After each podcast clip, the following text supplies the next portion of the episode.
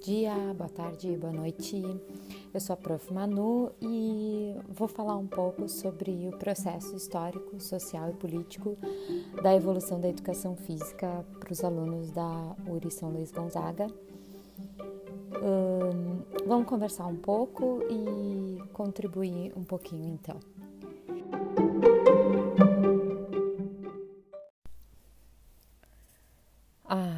Educação física é vista hoje como agente de saúde, estética, melhoria da condição atlética, recuperação física, dentre outras funções.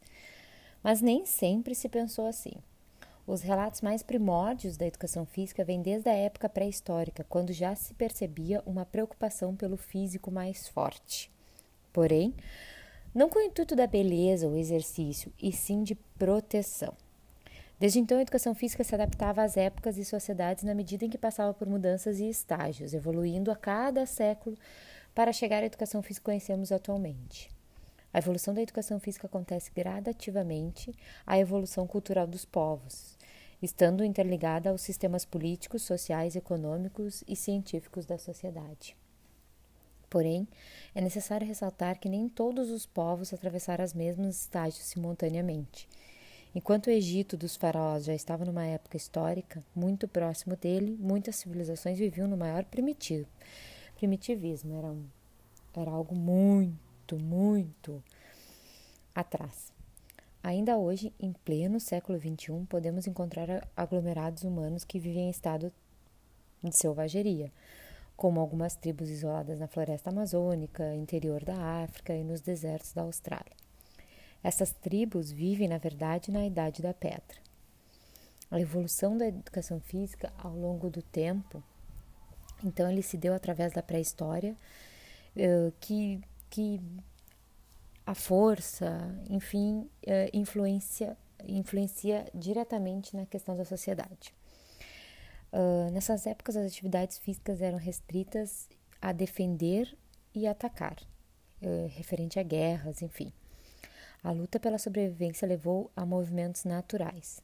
Para desenvolver estudos sobre a época, os pesquisadores se baseavam em todos os tipos de objetos, como pedras trabalhadas ou rudimentares, fósseis de animais ou de humanos, pinturas rupestres, monumentos e, um pouco mais tarde, objetos e monumentos de bronze, ferro, uh, estradas, entre outros. Todos os exercícios físicos, qualquer que seja a sua forma de realização, possuem suas raízes de forma hipotética ou verdadeira nas mais primitivas civilizações. Pode-se afirmar que todos os tipos de exercícios são provenientes de quatro grandes causas humanas. A primeira delas, a luta pela existência. A segunda, os ritos e cultos, né, relacionada à religião. A terceira, a preparação para a guerra.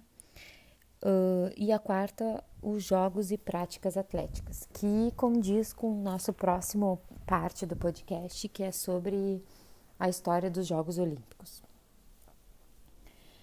É, o homem primitivo uh, destacava-se de um lugar, deslocava-se, desculpa, é, de um lugar para o outro, tentando se destacar perante os outros e principalmente por procura de alimento.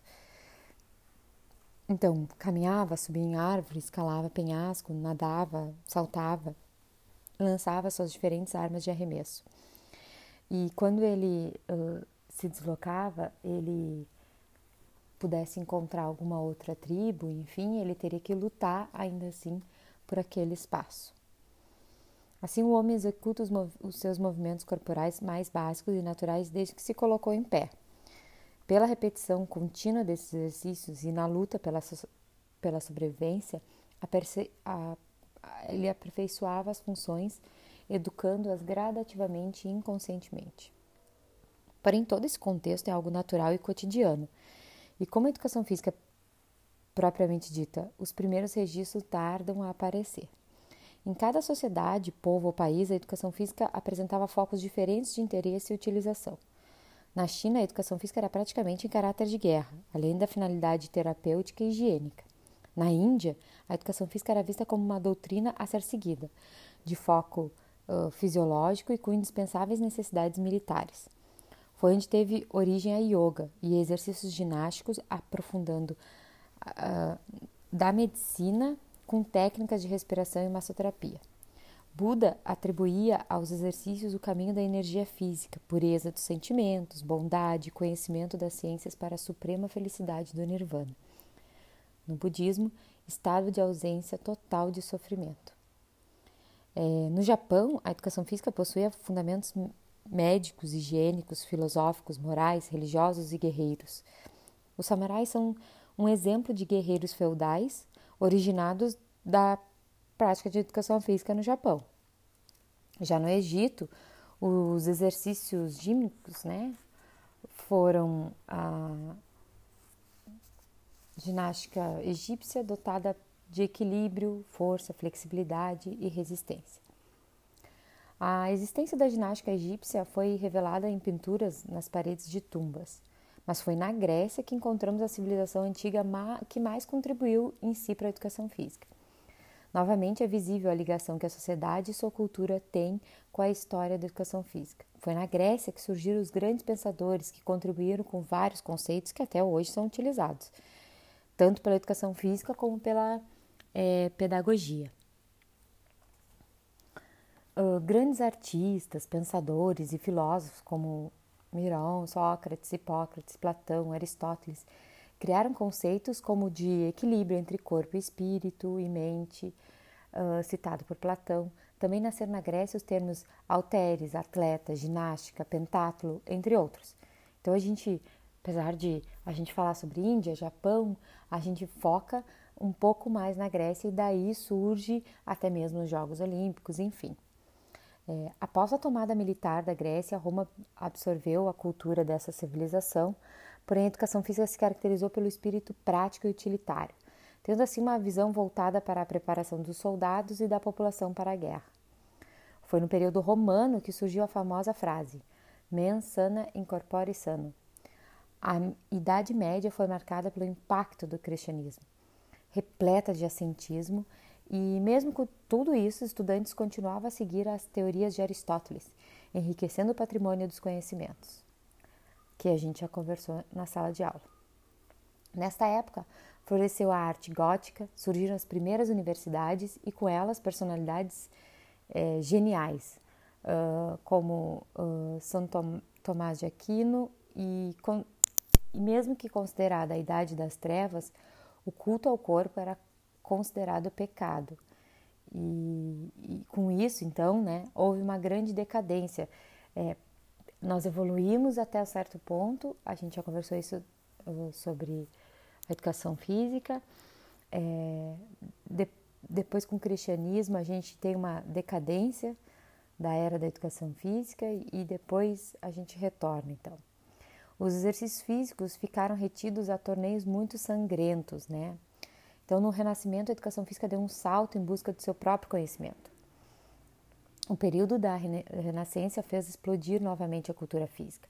A admiração e dedicação pela beleza do corpo, antes proibida, agora renasce com grandes artistas como Leonardo da Vinci. A escultura de estátuas e dissecação de cadáver foi fundamental, assim, fizeram surgir a então uh, temida também anatomia. Grande passo para a educação física e para a medicina. A introdução da educação física na escola, no mesmo nível das disciplinas tidas como intelectuais, se deve nesse período a Vitoriano de Feltre, que em 1423 fundou a escola La Casa Giocosa, onde o conteúdo programático incluía os exercícios físicos. O iluminismo na Inglaterra era contra o abuso do poder no campo social. Esse período trouxe ideias e, como destaque nessa época, temos dois grandes nomes, Rousseau e Pestalozzi.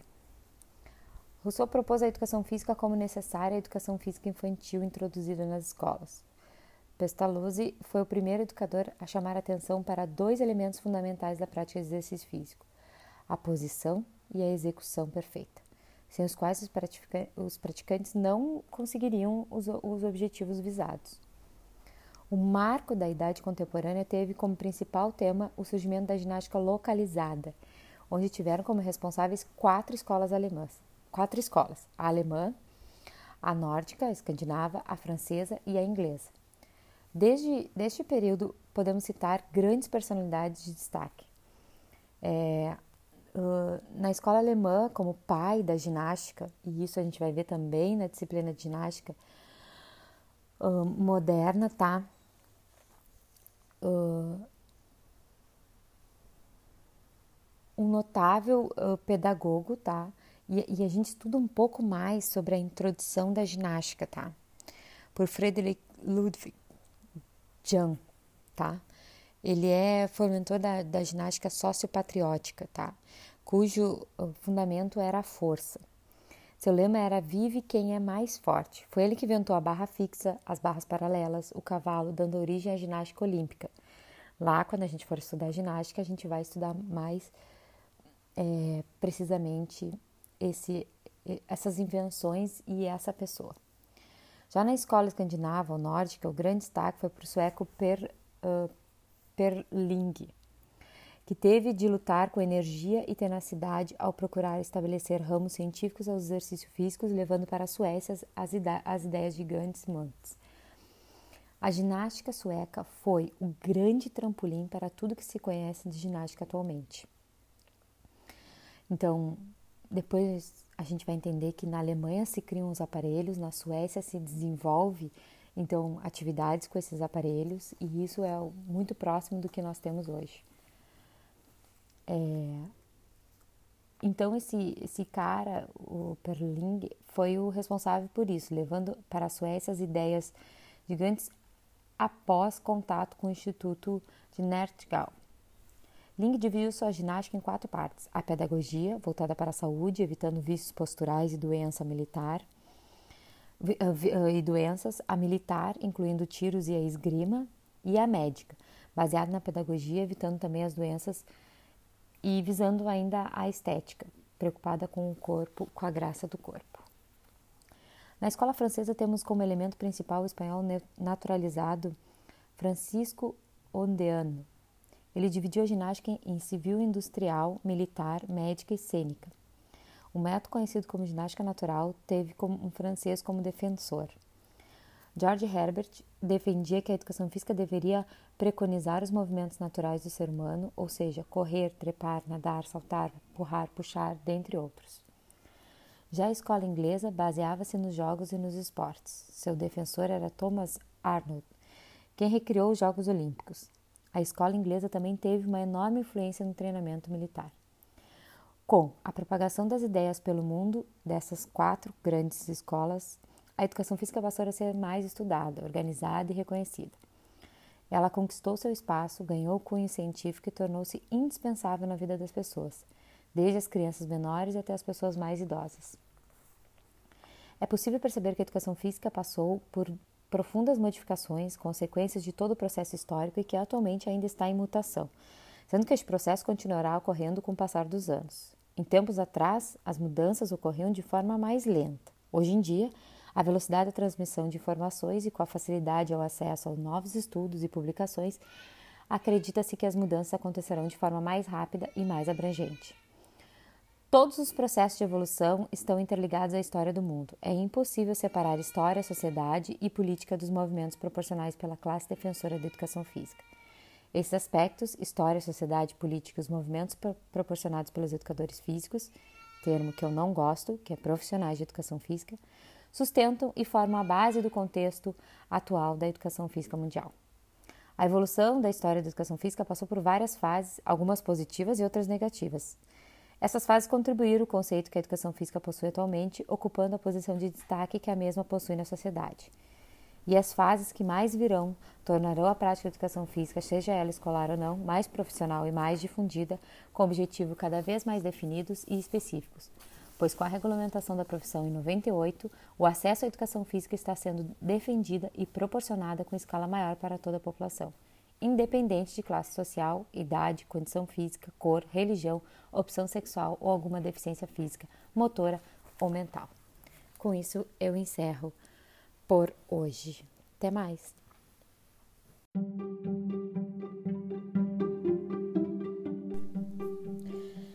E fique ligado, então, nos próximos posts de... e a gente vai continuar o assunto é, com um pouco da história da, das Olimpíadas e o que nós temos hoje na nossa profissão.